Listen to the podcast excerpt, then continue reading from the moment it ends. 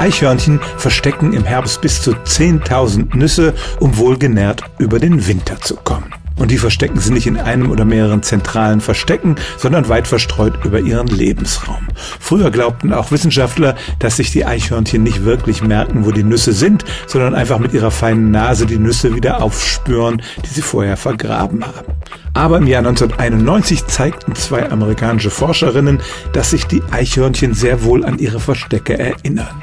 Sie ließen nämlich gleich mehrere Eichhörnchen auf einer gewissen Fläche Nüsse vergraben und dann machten sie für jedes Eichhörnchen einen Versuch, vergruben wieder die zehn eigenen Nüsse und dazu zehn fremde.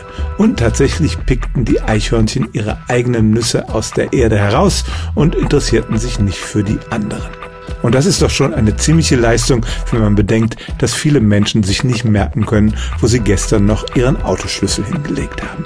Also, Eichhörnchen sind schlaue Tiere und sie können sich tatsächlich die vielen Orte merken, an denen sie im Herbst ihren Wintervorrat an Nüssen verstecken.